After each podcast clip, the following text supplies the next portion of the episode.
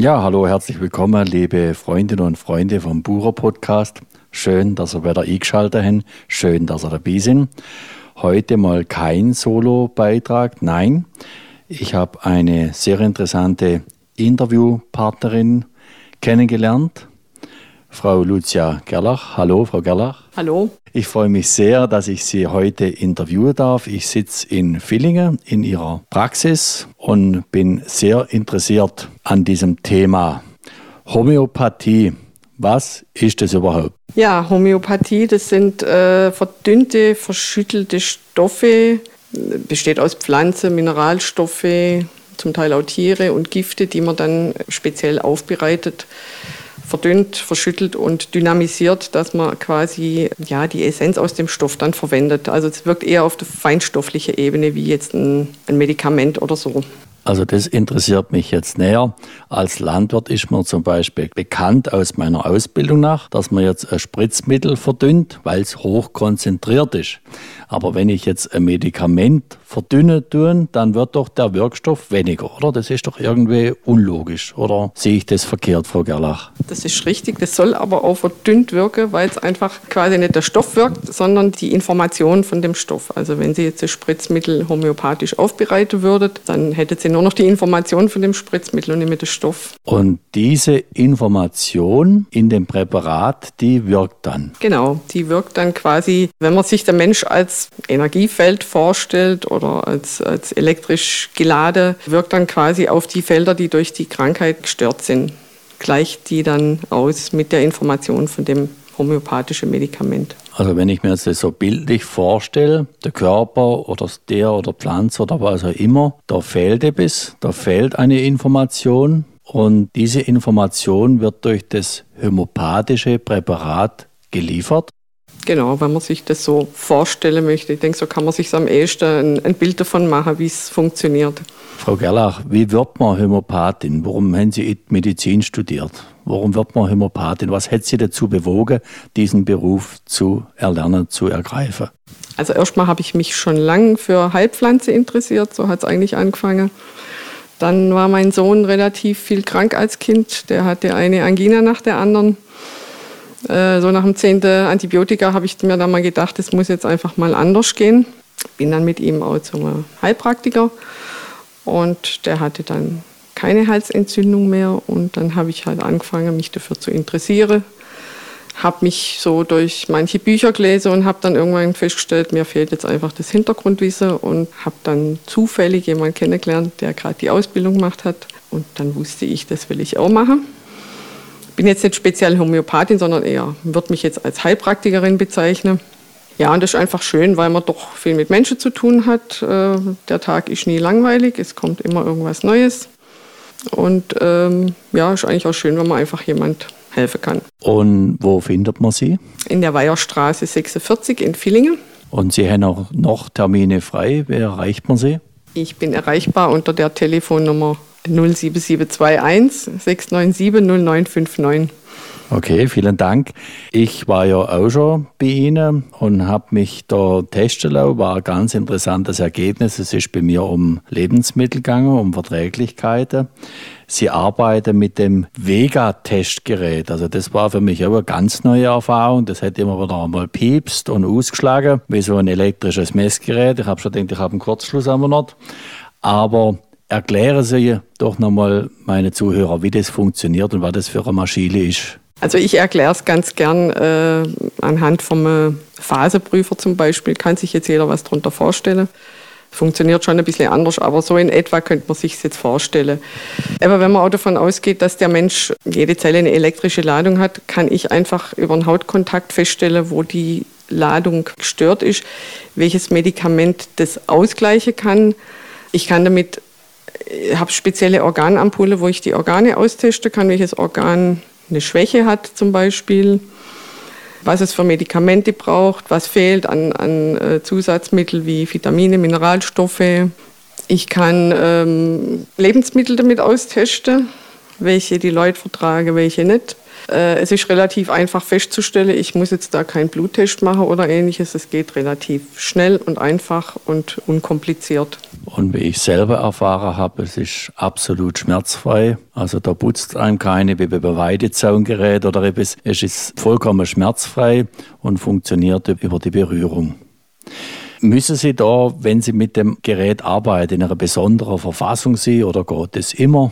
Ja, man sollte schon so ähm, natürlich bei sich sein, ausgeschlafen haben, logischerweise. Aber letzten Endes ist es auch eine Sache der Erfahrung. Ich mache das jetzt ja schon zehn Jahre und ja, ähm, da kommt man dann so rein, dass man einfach bei sich ist. Und, aber ansonsten braucht man da keine besonderen Voraussetzungen. Und da kommen Sie auch relativ schnell zum Ergebnis anhand von der Analyse mit dem Gerät. Außerdem wichtig, also das habe ich schon gehört, ist das Gespräch mit dem Patienten. Also Sie nehmen sich sehr viel Zeit, um im Gespräch schon Diagnose zu erstellen, abzuklären. Ist das so? Ja, das ist richtig. Das ist ein Vorteil, den ich jetzt habe. Ich kann mir genügend Zeit nehmen für die Menschen.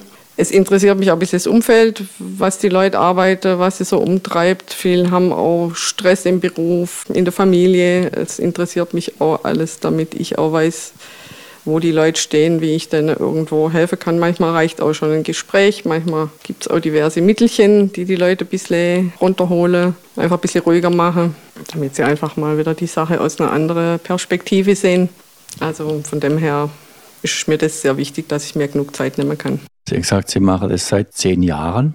Stellen Sie Veränderungen fest bei Ihren Patienten? Gibt es so eine Entwicklung oder Veränderung, wo man kann sagen, okay, das ist jetzt ein Phänomen, das betrachte ich, erkenne ich, sehe ich immer mehr? Ja, also in den letzten zwei Jahren, würde ich sagen, haben sich die Menschen verändert, also auch körperlich, auch in Bezug auf Lebensmittel. Verdauungsprobleme nehmen sehr stark zu, das manchmal auch dann einfach durch eine falsche Ernährung in Anführungszeichen die Leute einfach Dinge nicht mehr vertragen, die sie früher vertragen haben. Und äh, wenn sie die mal weglassen oder durch was anderes ersetzen, bessert sich das vielmal auch. Außerdem natürlich kann ich das auch mit meinem Gerät feststellen, ob die irgendwas für die Verdauung brauchen und dann ist das manchmal auch relativ schnell besser. Okay, vielen Dank. Wo sind denn die Anwendungsgebiete der Hämopathie? Also ich habe jetzt gehört, bei Ernährung oder bei natürlich gesundheitlichen Problemen, logisch. Und wo sehen Sie die Grenze? Wo sagen Sie, äh, jetzt gehst du doch besser einmal noch anders nach? Also grundsätzlich, wenn es sich um ernste Erkrankungen handelt, wie jetzt zum Beispiel kommt jemand, der, ähm, wo man nicht sicher ist, ob er vielleicht mit dem Herz Probleme hat oder ähm, halt auch irgendwelche Schmerzen, die unklar sind, da ist mir schon lieber, wenn die Leute vorher beim Arzt waren, wenn das abgeklärt ist. Wenn sie dann anschließend wiederkommen, weiß ich wenigstens, da steckt jetzt nichts Ernsthaftes dahinter. Dann natürlich bei einer strukturellen Schäde, wo schon was ganz kaputt ist, da wird es schwierig. Klar kann man immer noch begleitend mitbehandeln und natürlich auch alle Krankheiten nach dem Infektionsschutzgesetz, die meldepflichtig sind, das sind bei mir natürlich dann auch die Grenzen, das darf ich dann nicht behandeln. Die müssen auch alle zum Arzt. Immer wieder ist die Hämopathie ja im Kreuzfeuer der Kritiker.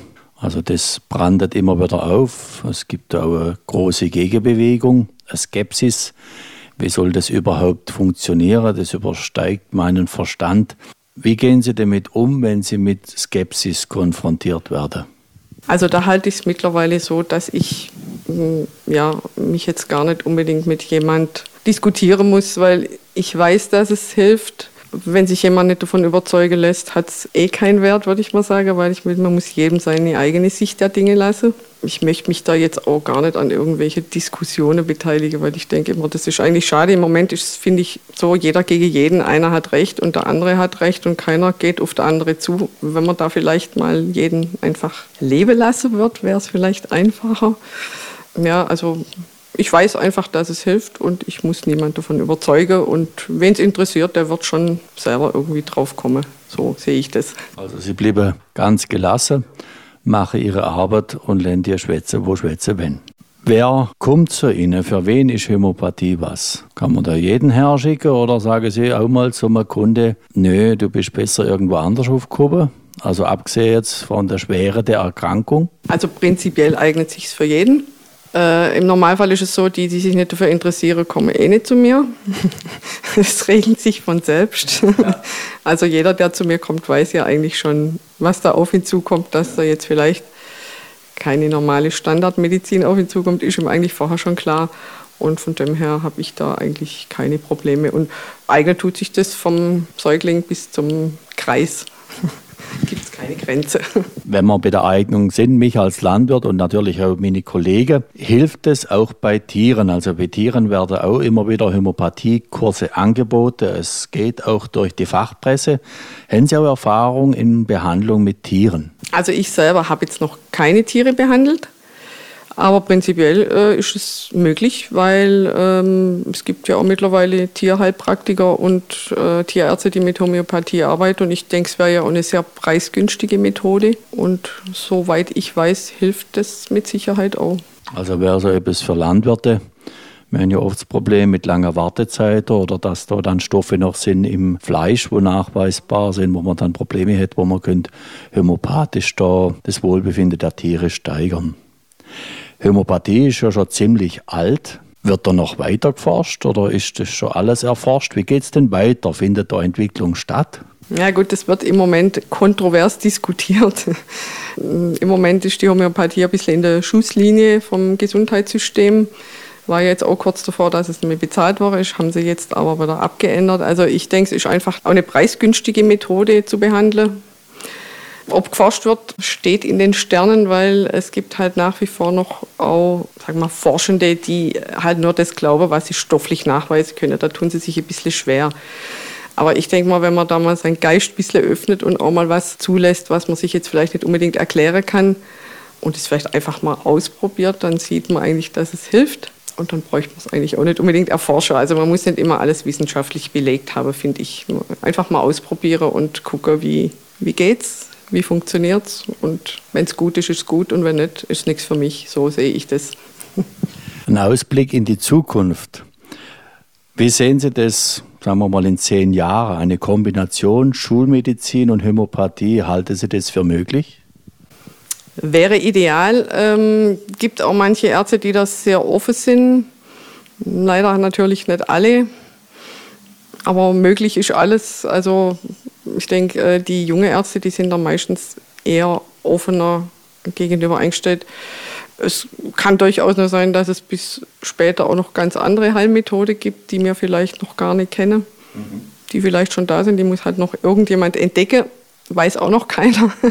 Also da ist noch alles offen, würde ich sagen. Frau Gerlich, herzlichen Dank für das sehr interessante Interview mit Ihnen. Ich wünsche Ihnen für Ihre Arbeit, für Ihre Praxis alles, alles Gute, dass die richtigen Lied kommen und dass immer mehr kommen. Euch, liebe Hörer, alles Gute in Feld, Stall und Wald und wenn ihr jetzt Hilfe braucht, dann wissen wir, wo ihr nachkennen. Frau Gerlach, Sie sind in Villingen in der Weierstraße und die Telefonnummer habe ich im Podcast bekannt gegeben. Alles Gute euch, schaff es gut, bis bald, euren Wolfgang.